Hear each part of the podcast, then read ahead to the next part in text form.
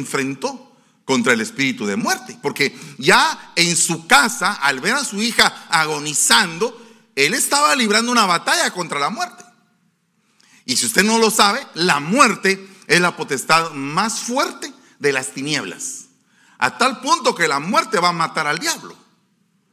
Y aparte de eso, la muerte es el último enemigo a vencer. Se imagínense qué férrea ha de ser la muerte. Y el único que la puede vencer es el autor de la vida, la vida misma. El Señor Jesucristo es el único que puede vencer a la muerte. Y eso es lo que hemos vivido creyendo todo este tiempo hasta el día en que nosotros partamos a la presencia del Señor, porque si nosotros no creyéramos en que Él es la vida, no podríamos creer en su resurrección ni en el poder que emana de su resurrección. Al decir el poder que emana de su resurrección, es que cuando Jairo clamó, lo que estaba clamándole al Señor era por el poder que emana a Él de su resurrección. O sea que lo que le estaba diciendo es, Señor, dame la dosis, la medicina de vida que tú tienes para que mi hija viva. Ese era el clamor que tenía Jairo. Este hombre llamado Jairo o Yair, fíjese que me parece bien tremendo porque cuando en el antiguo Israel nacían algunos niños, pues se les ponía el nombre de acuerdo a algún tipo de acontecimiento o de alguna marca profética o algo que tenía que ver eh, con el nacimiento de ese niño. O sea que eh, así como cuando Isaac nació, se sonrió y por eso le pusieron Isaac, porque significa sonriente. Así como cuando Benjamín nació, le habían puesto Benoni porque era el hijo del dolor de la madre, más el hijo de la diestra del padre. Y el padre le cambió el nombre y le dijo, no, no te vas a llamar hijo del dolor, te vas a llamar hijo de mi diestra. Y le cambiaron el nombre. Y así sucesivamente el nombre marca la vida del ser humano según lo que está diciendo la Biblia y según una ciencia que se llama la shemología, que es la que estudia el significado de los nombres. No sé cuántas veces tú has llegado a decir, bueno, ¿por qué me llamo yo José? ¿Verdad? Y creo que todos tenemos como que una historia de por qué nos pusieron el nombre que tenemos.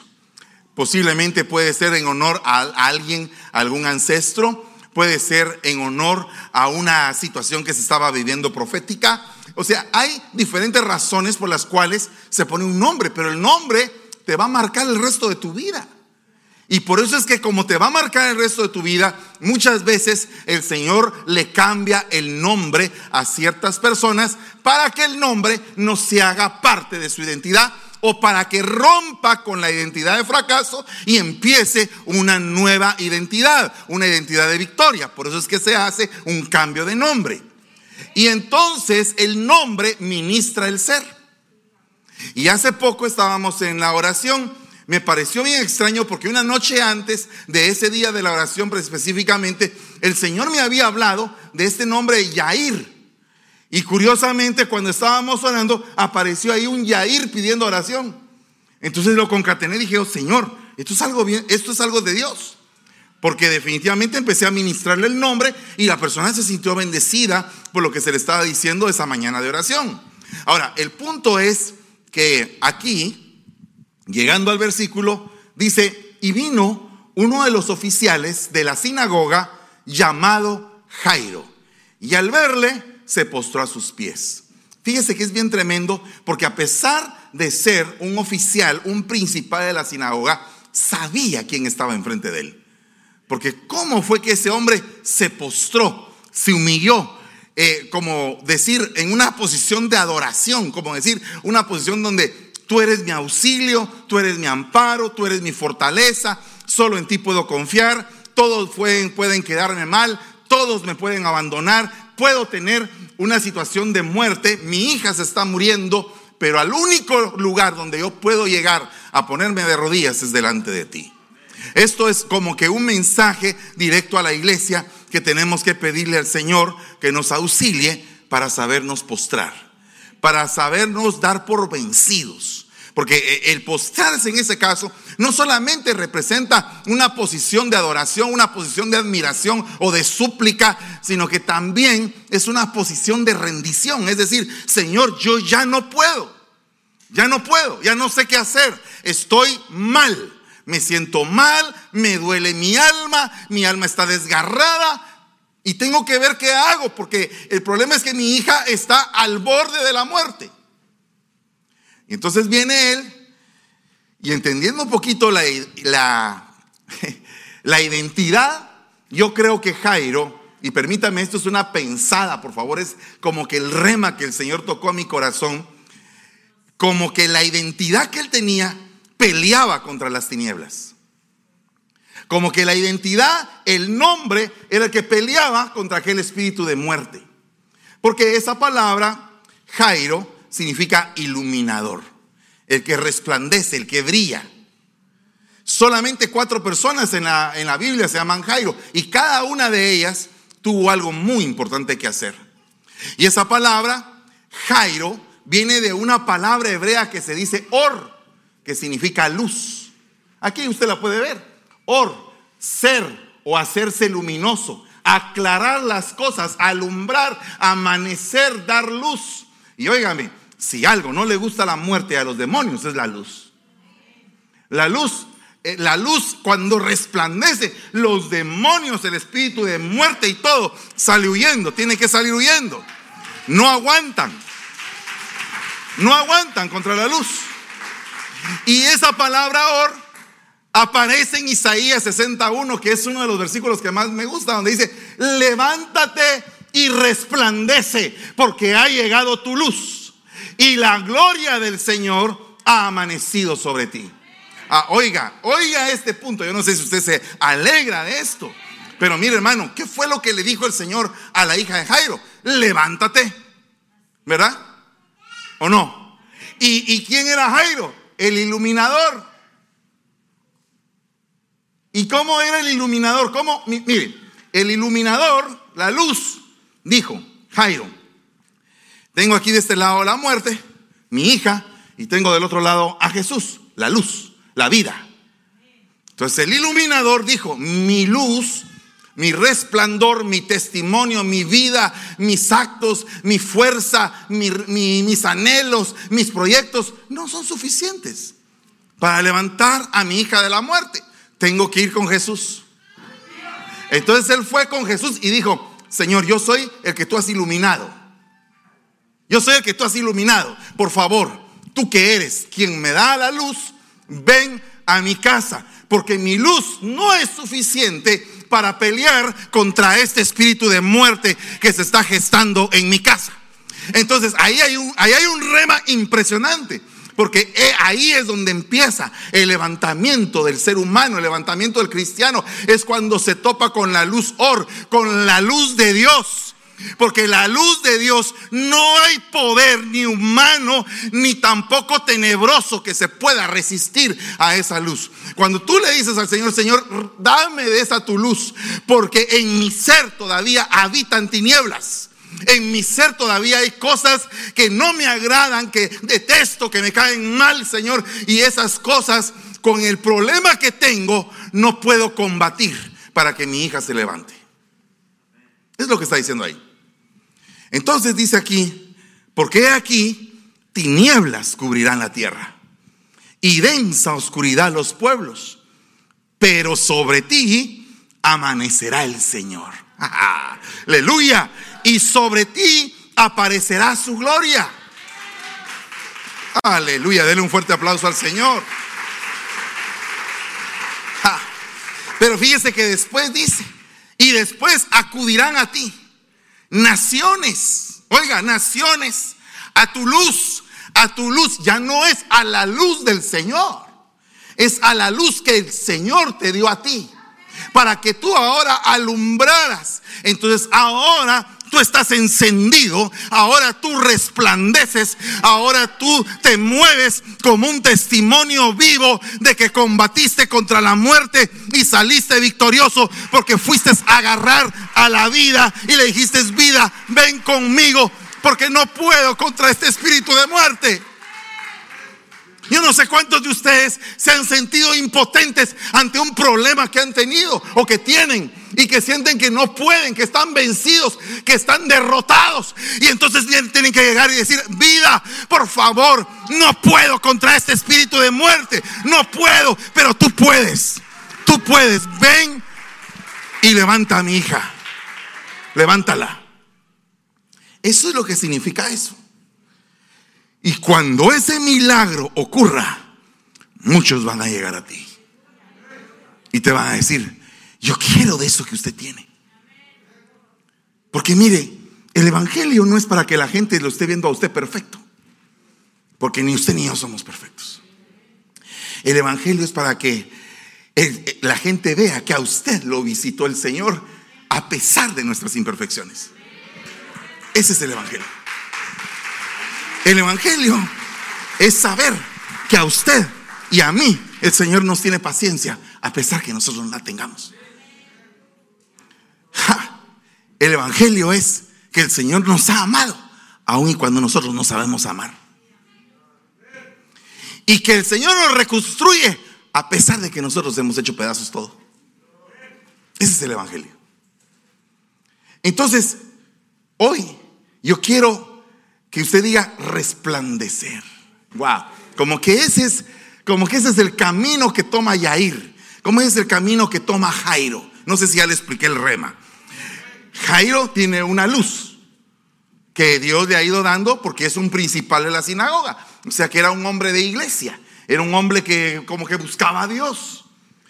Cuando ya no pudo, con el problema que tenía, fue a buscar a la fuente misma de la luz. La luz hizo el milagro de resucitarle a su hija. Y él quedó como resplandeciente y testimonio a muchos de que la luz lo había visitado. Ese es el resumen del mensaje. Si quiere terminamos aquí, pero si me da tiempo podemos continuar. Ok, ¿cómo hacemos para resplandecer? Porque mire, ahí está, resplandece. Ah, tú le puedes decir a tu hermano que tienes a la par, resplandece, porque ha llegado tu luz. Y la gloria del Señor ha amanecido sobre ti. Ah, resplandece resplandece, que esa luz que se estaba apagando, que empiece a tomar vigor, que, que, entre la energía divina y que esa luz que se estaba opacando en medio de aquel cuarto bien oscuro, donde todo era tiniebla, donde como que las tinieblas querían absorber esa lucecita que se estaba apagando, de repente llega un golpe, un golpe de energía divina, un golpe del Espíritu Santo, una, una impartición y empieza ese foco a encenderse, encenderse, encenderse, y esas tinieblas tinieblas que estaban a punto de vencer, gana la batalla, esa, ese foquito que se esperaba que no iba a ganar, que no iba a triunfar, ese foquito empieza a ser un gran reflector, un gran faro a las naciones de testimonio. Eso es lo que yo creo, hermano. Y yo creo que a pesar de cualquier derrota que llevemos, nos podemos volver a levantar, mientras sus misericordias sean nuevas cada mañana. ¿Cuántos dicen un fuerte amén? denle un fuerte, un fuerte aplauso. ¿Qué tenemos que hacer? ¿Qué tenemos que hacer para resplandecer? Lo que tenemos que hacer es buscar su rostro. Haz resplandecer tu rostro sobre tu siervo y sálvame en tu misericordia. ¿Qué significa eso? Que cuando tienes un gran problema, busca el rostro de Dios. Ve a buscarlo. Di, Señor, ¿en dónde estás? Que no te siento, papito. ¿Dónde estás? ¿Verdad? Porque Él no se va a alejar de ti tan fácilmente, excepto que tú seas un orgulloso. Pero de lo contrario, si tú estás clamando y no lo encuentras, es porque de alguna manera tú te alejaste de Él. Entonces, vienes y le dices, Señor, ten misericordia. Porque, ¿para qué es la misericordia? ¿Mm? La misericordia es para cuando tú sabes que la regaste.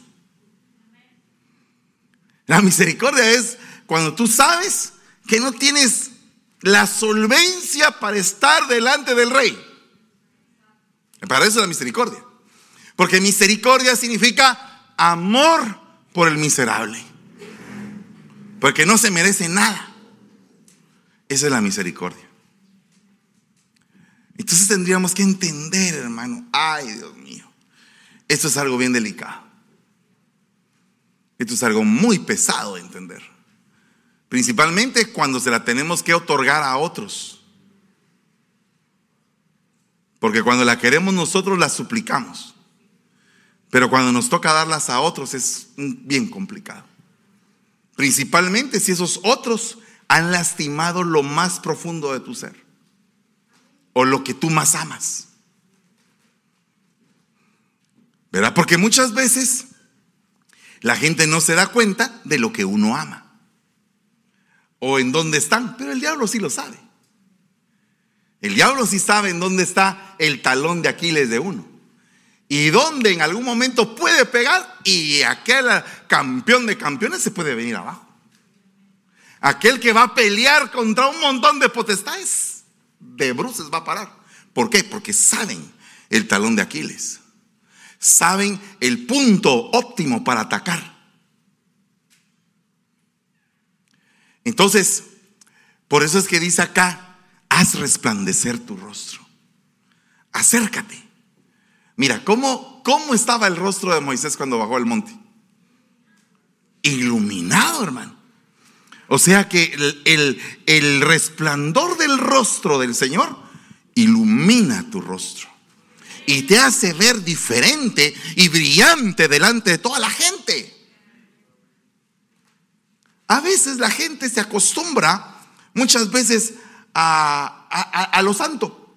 Fíjese que no le estoy diciendo que se acostumbra al pecado, sino que se acostumbra a lo santo. Le voy a poner un ejemplo. Eh, en algunos lugares, no aquí, espero en Dios que aquí no, el mensaje está terminando y ya el pastor le toca ministrar y algunos salen corriendo al parqueo y se van al parqueo a montar sus carros y se van.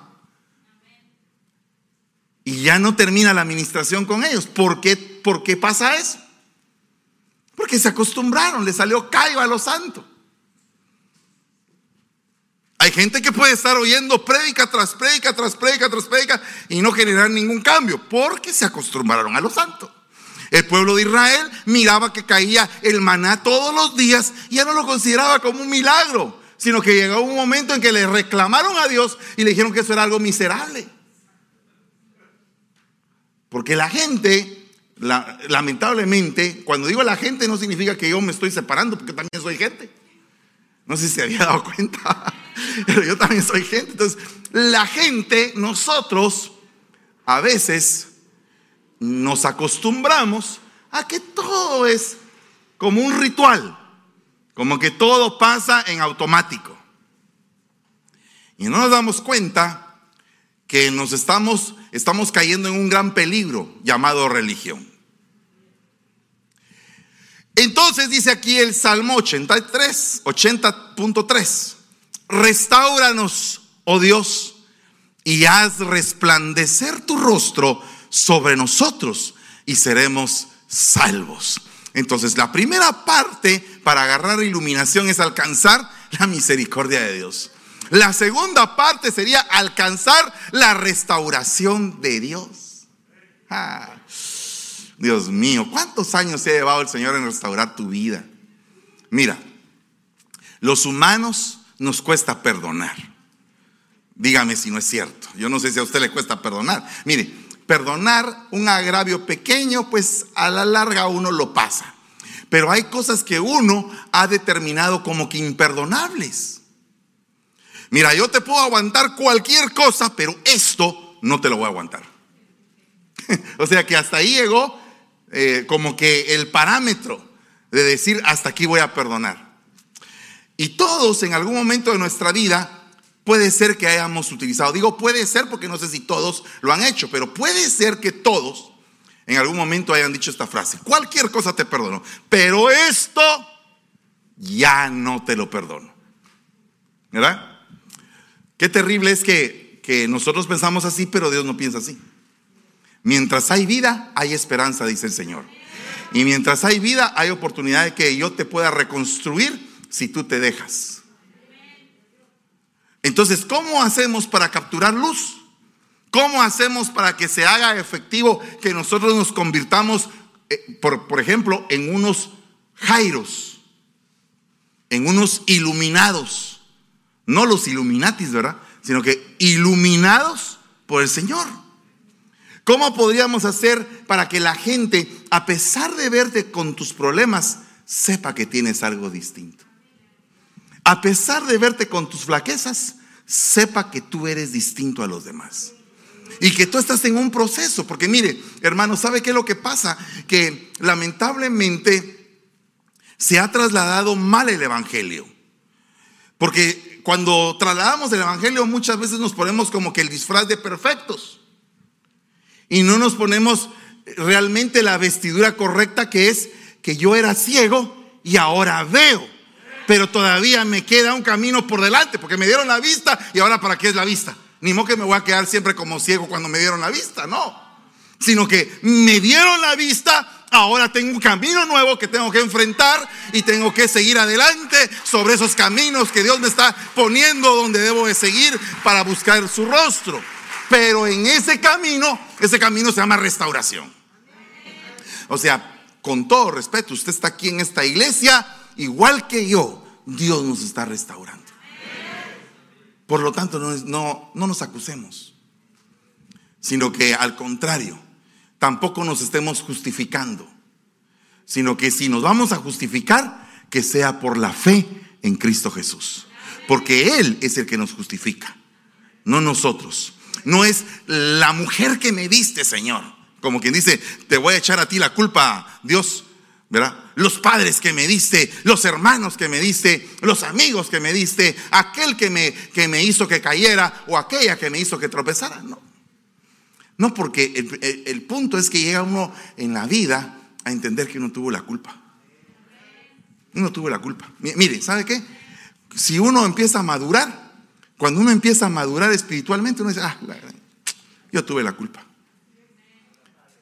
ya no, ya no le voy a echar la culpa a nadie, yo tengo la culpa de esto. Y eso es como que a la larga te da hasta, hasta una satisfacción interior, porque una vez que te echaste tú la culpa y te dices, hice pedazos todo, entonces vas con, que, eh, con el que te ilumina. ¿Sabes una cosa, Señor? Mi esposa está muerta, mi suegra está muerta, mi hija está muerta, mi suegro me odia, mi otro hijo me odia. O, sea, tengo un espíritu de muerte alrededor. Entonces, ¿sabes qué, Señor? Por favor, ayúdame.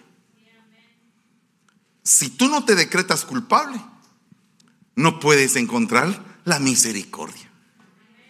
Hasta que no te decretas culpable. Mientras culpes a todos, ahí todos tienen la culpa. O, usted no ha pasado por eso. Yo he pasado por eso.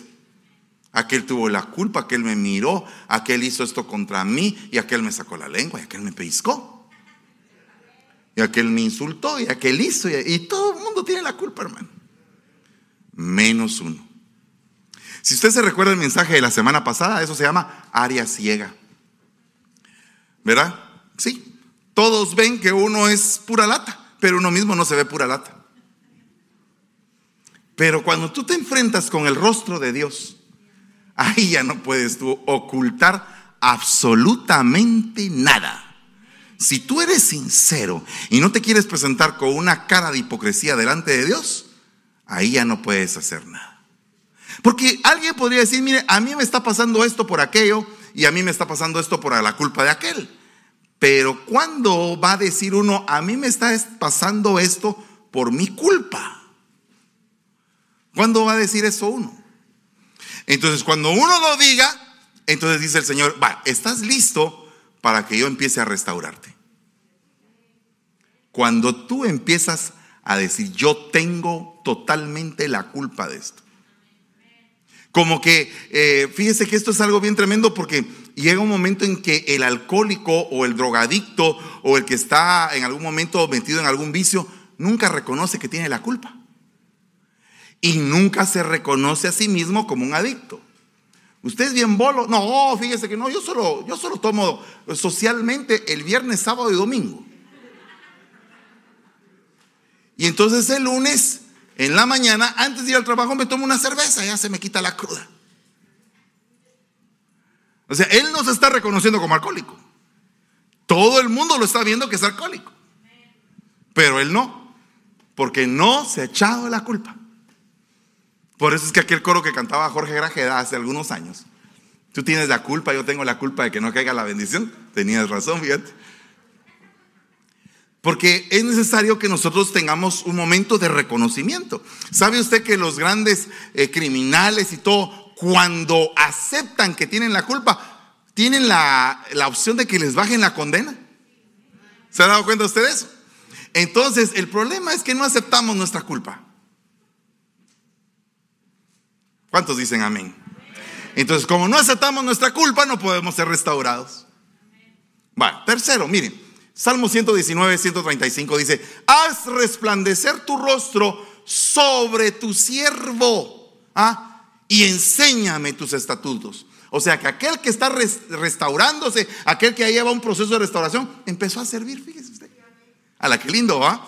O sea, a mí me gusta que toda la gente sirva, porque el servicio también restaura, te hace sentirte útil, te hace sentirte parte, te, introduce dentro de la familia más fácilmente, te hace parte de un equipo. A mí me gusta que la gente sirva. Y entonces siento que la restauración es bien importante, pero fíjese que este siervo que le fue iluminado su rostro con el rostro de Dios, está pidiendo enseñanza. Entonces el error de muchos que sirven es que no les gusta ser enseñados. O sea, quiero servir, pero voy a servir a mi manera usted. Como yo quiero. Eh, mi, hermano, fíjese que el uniforme que vamos a usar para esta actividad es verde. No, no, no, no. Yo quiero blanco. ¿verdad? O sea, cuando tú entras en ese punto, está, no estás siendo resplandor a los demás, sino que les estás invitando a que sean rebeldes como tú. Ahora, ¿para qué se usa el uniforme? El uniforme no es porque, ay, mi hermano, qué, qué, qué drástica esa iglesia. No, no, no. El uniforme se usa, fíjese que uniforme viene de la palabra de una sola forma. Una sola forma. Imagínese usted llegar a la, a, la patria celestial, ¿va? Y dicen todos, bueno muchachos, aquí pasan por sus vestiduras blancas, por favor. No, no, no, ¿por qué blancas? Qué blancas? No manches. ¿Por qué blancas? Yo no quiero blanco. A mí me gusta el color rojo. ¿eh? Pero rojo está allá abajo. Aquí arriba es blanco. Con el respeto de los que tienen rojo el día de hoy. Con el respeto de los que vinieron con rojo el día de hoy. No estoy hablando de nadie. Le estoy diciendo, le estoy diciendo, miren, es bien importante ser siervo. Todos podemos ser siervos. Pero tenemos que aprender a ser enseñados. Porque somos siervos. ¿Para qué necesitamos ser enseñados? Le voy a poner un ejemplo. Eh, mi esposa tuvo pues la bendición de servir desde hace muchos años. Desde que era chiquita ya servía.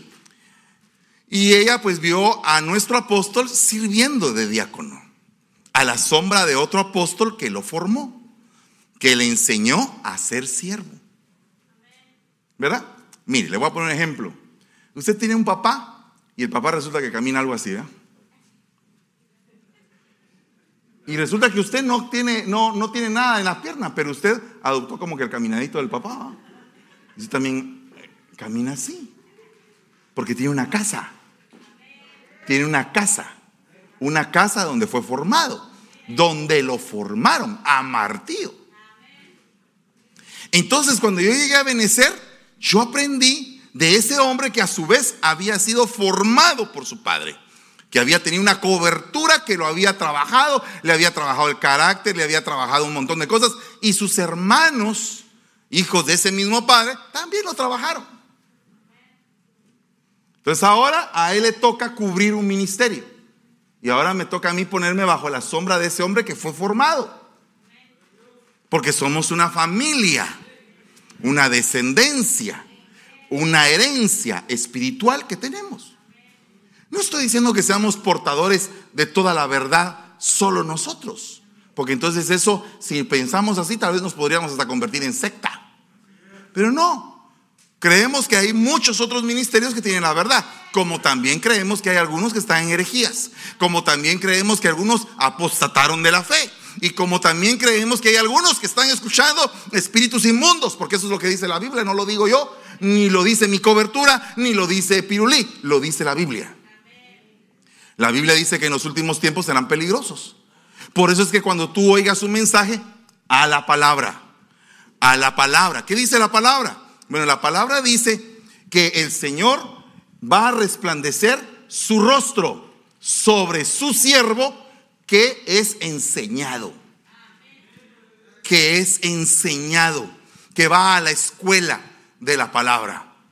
¿Y qué te van a enseñar en la escuela? Bueno, usted, usted sabe que aquí, en, aquí solamente en San Pablo hay un montón de escuelas, ¿verdad? Que todas tienen el mismo programa, ¿o no? ¿Verdad que tienen el mismo programa? El mismo programa educativo, porque el programa educativo es general. El estado de California tiene una barra educativa y la barra educativa saca las reglas para que todos aprendan lo mismo durante el año. Ese es el programa anual. Ok. Pues el programa anual en la escuela que está de aquella esquina de San Pablo y la escuela que está en la otra esquina de San Pablo es el mismo, pero con distintos maestros.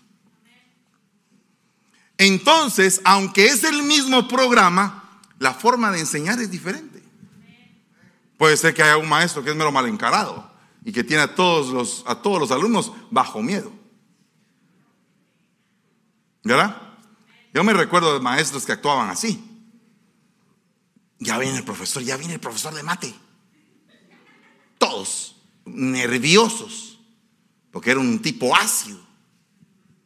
Después llegaba el profesor de sociales. ¡Ah, ya viene sociales! ¡Qué alegre! Este.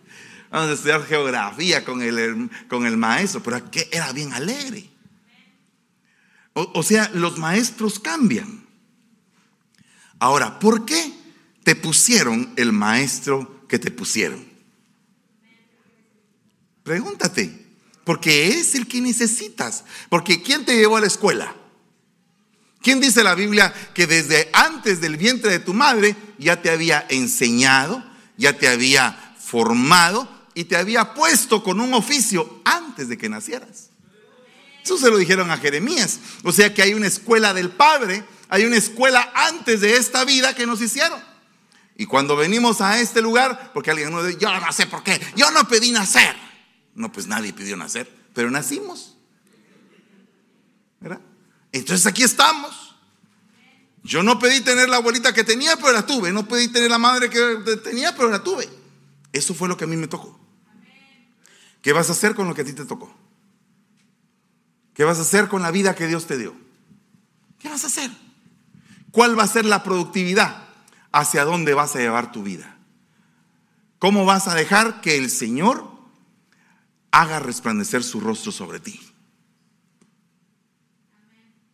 Aquí hay tres, tres datos. Misericordia, restauración y enseñanza. Tres cosas importantes para que el rostro del Señor te ilumine. Déjate enseñar. Mire, hermano, fíjese que yo, a mí lo que yo acepto su enseñanza, lo que no acepto es que usted me esté corrigiendo. Ah, me cae re mal cuando usted me corrige. Pero es que esa es parte de la restauración. ¿Y sabe por qué me cae mal? Porque usted tampoco ha cambiado. ¿Verdad? Y puede ser muy lógico. Puede ser muy lógico. Pero Elías era un hombre sujeto a pasiones humanas. Y era bravo usted. Y un día sintió Elías de parte de Dios soltarle su manto a un chavo ahí que se llamaba Eliseo. Y aquel rápido llegó y le dijo, no, ¿y sabes qué? Y ya que me aventaste el manto, me imagino que hasta hacía, ya que me aventaste el manto, voy a a, vender los bueyes, a hacer todo lo que tengo que hacer. Y Elías le dijo, ¿y yo qué tengo que ver contigo? Como que dice, sáquese, fuera de aquí. Y aquel corrió, fue a hacer lo que tenía que hacer y se fue detrás de ese manto hasta el día en que se lo dejaron puesto. Una, es que, una cosa es que te lo lancen y que te lo pongan y otra cosa es que te lo entreguen. Son dos puntos importantes de la vida de Eliseo. El momento donde se lo lanzaron y el momento donde lo agarró. Para agarrarlo, Dios